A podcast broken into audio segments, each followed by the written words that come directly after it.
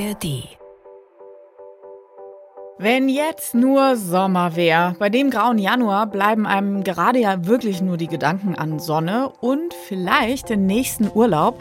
Aber ist der finanziell überhaupt drin dieses Jahr? Und wie teuer werden Flüge demnächst, wenn nämlich eine neue Steuer auf die Tickets fällig wird? Das wisst ihr in knapp 10 Minuten, wenn ihr diese Folge gehört habt. Und damit hi, ich bin Melanie Böff und das ist 10 Minuten Wirtschaft. Von uns gibt's Montag bis Freitag eine neue Folge für euch in der ARD Audiothek Audiothek und überall da, wo ihr gerne Podcasts hört. Und ich spreche jetzt mit meiner Kollegin Susanne Tappe aus der NDR Info Wirtschaftsredaktion. Die ist jetzt hier bei mir. Hi Susanne, schön, dass du da bist. Hallo Melanie, noch nicht im Urlaub, noch bei dir. Aber vielleicht bald. Wir schauen drauf. Mit welchen Erwartungen blicken denn die Reiseveranstalter auf die kommenden Monate? Also der Deutsche Reiseverband DRV, der geht davon aus, dass sich dieses Jahr mit Urlaubs- und Privatreisen nochmal rund 4% mehr Umsatz machen lässt als 2023. Und die Forschungsgemeinschaft Urlaub und Reisen rechnet mit einer Nachfrage auf Höhe des Rekordjahres 2019. Manche Menschen planen demnach gleich mehrere Urlaube dieses Jahr. Gleichzeitig muss man aber auch sagen, dass in Umfragen fast ein Viertel der Befragten sagt, dass eine Reise finanziell dieses Jahr für sie wahrscheinlich gar nicht drin ist.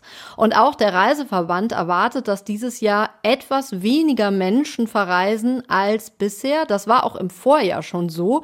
Die Zahl der Menschen, die Urlaubsreisen machen können, die geht runter. Trotzdem dürfte die Branche so die Erwartung, allein mit Reiseleistungen, die man vor dem Urlaub bucht, also Flug und Hotel, rund 80 Milliarden Euro dieses Jahr umsetzen. Okay, wenn weniger Reisende mehr Umsatz aber machen sollen, mhm. dann hat es wahrscheinlich mit steigenden Preisen zu tun, oder? Genau, danach sieht es aus und offenkundig konnten sich wegen gestiegener Kosten ja schon vergangenes Jahr weniger Bundesbürger eine Urlaubsreise leisten. Tatsächlich waren Pauschalreisen Ende 2023 auch rund fünf Prozent teurer als noch 2022. Und auch in diesem Jahr wird vom DRV nochmal ein moderater Preisanstieg erwartet, so drückt es der DAV aus, was auch immer das jetzt genau bedeutet. Auf jeden Fall dürften die Preise weiter steigen. Okay, wie genau das aussehen wird, müssen wir wahrscheinlich abwarten. Ähm, und wie werden die Menschen damit umgehen? Also allgemein rechnen Experten, wie gesagt, damit, dass pro Person und Haushalt weniger gereist wird, aber manche sparen dann auch einfach während des Urlaubs, indem sie sich zum Beispiel bei der Aufenthaltsdauer beschneiden, um die Kosten zu drücken.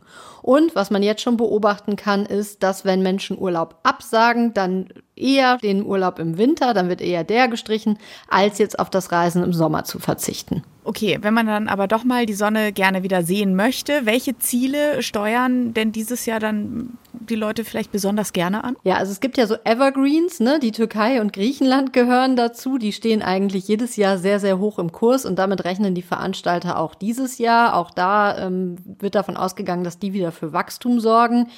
Und überdurchschnittlich werden vermutlich ähm, dieses Jahr die Fernreiseziele beim Umsatz zulegen. Dazu gehört also alles USA, Australien, Thailand oder Indonesien, alles, was weit weg ist. Und während unter dem Strich insgesamt weniger Menschen verreisen dürften, geht man bei den Fernzielen davon aus, dass dorthin zehn Prozent mehr Menschen reisen werden als bisher. Vielleicht auch, weil es da immer noch so einen gewissen Nachholeffekt gibt. Während der Corona-Pandemie haben ja viele auf solche Fernreisen verzichtet. Mhm. Ganz egal ja jetzt, ob man irgendwie lieber weiter weg oder in Europa bleibt. Ähm, in der Regel kommt man da mit dem Flugzeug eben ans äh, Urlaubsziel. Die Bundesregierung aber will wegen der Haushaltskrise die sogenannte Luftverkehrsabgabe ja erhöhen. Wie genau wirkten sich das dann auf die Reisen aus?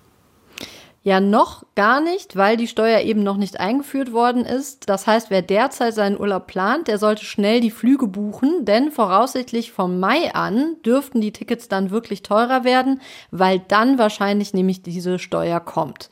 Geplant ist, dass die Ticketsteuer je nach Flugstrecke zwischen 15 und 70 Euro liegen wird und das wäre dann eine Steuererhöhung um knapp 20 Prozent, die da auf die Flugpassagiere zukommt, wenn ihr Flieger in Deutschland abhebt. Wenn aber die Fluggesellschaften diese Anhebung an ihre Kundinnen und Kunden weiterreichen, wird ja auch die Steuer gerade bei so Billigflügen einen viel größeren Anteil am gesamten Ticketpreis wahrscheinlich ausmachen. Wie reagieren denn die Billigflieger darauf?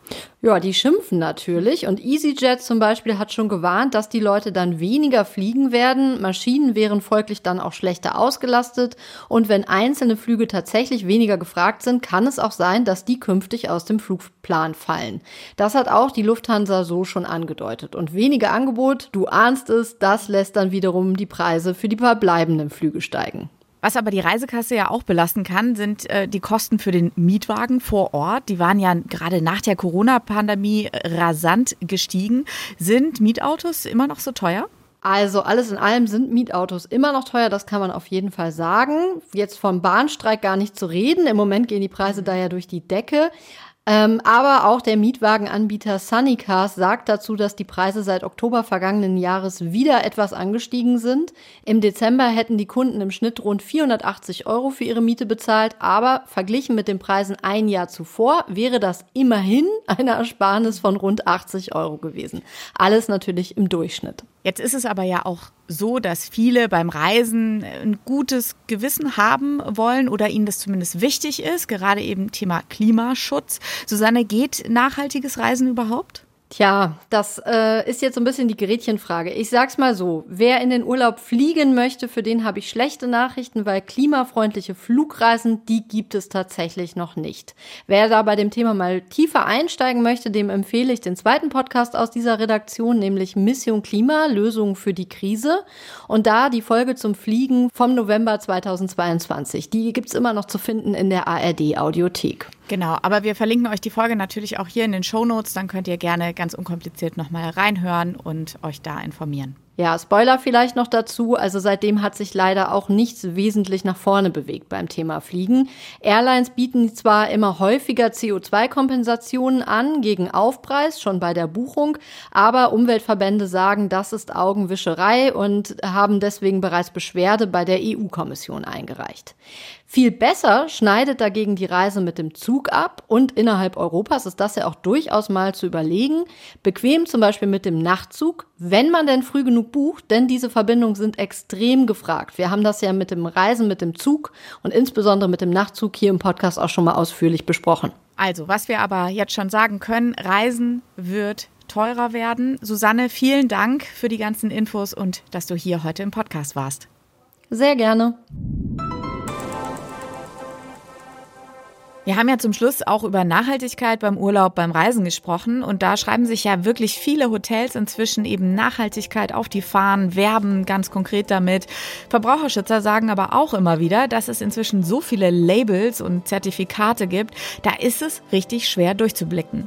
Der sogenannte Wegweiser durch den Labeldschungel von der Organisation Tourism Watch, der kann da vielleicht eine kleine Hilfe sein. Verlinke ich euch in den Show Notes, aber auch ganz unabhängig von Gedanken an die Umwelt Urlaub ist für viele Menschen in Deutschland ein richtiger Luxus geworden. Jeder und jede Fünfte kann sich keine Woche Urlaub mehr leisten. Das hat ein vergangenes Jahr Zahlen des Statistikamtes der EU gezeigt. Wie sieht denn das bei euch aus? Ist Urlaub dieses Jahr drin für euch? Schreibt uns gerne eine E-Mail an wirtschaft.ndr.de. Wir freuen uns natürlich auch immer über Feedback und vor allem über eure Anregungen, über welche Themen sollten wir unbedingt mal in diesem Podcast sprechen. Und wenn ihr keine Folge mehr von uns verpassen wollt, dann abonniert gerne unseren Kanal in der ARD Audiothek und überall, wo ihr Podcasts hört. Und damit euch ein schönes Wochenende. Ich sag Tschüss und bis bald.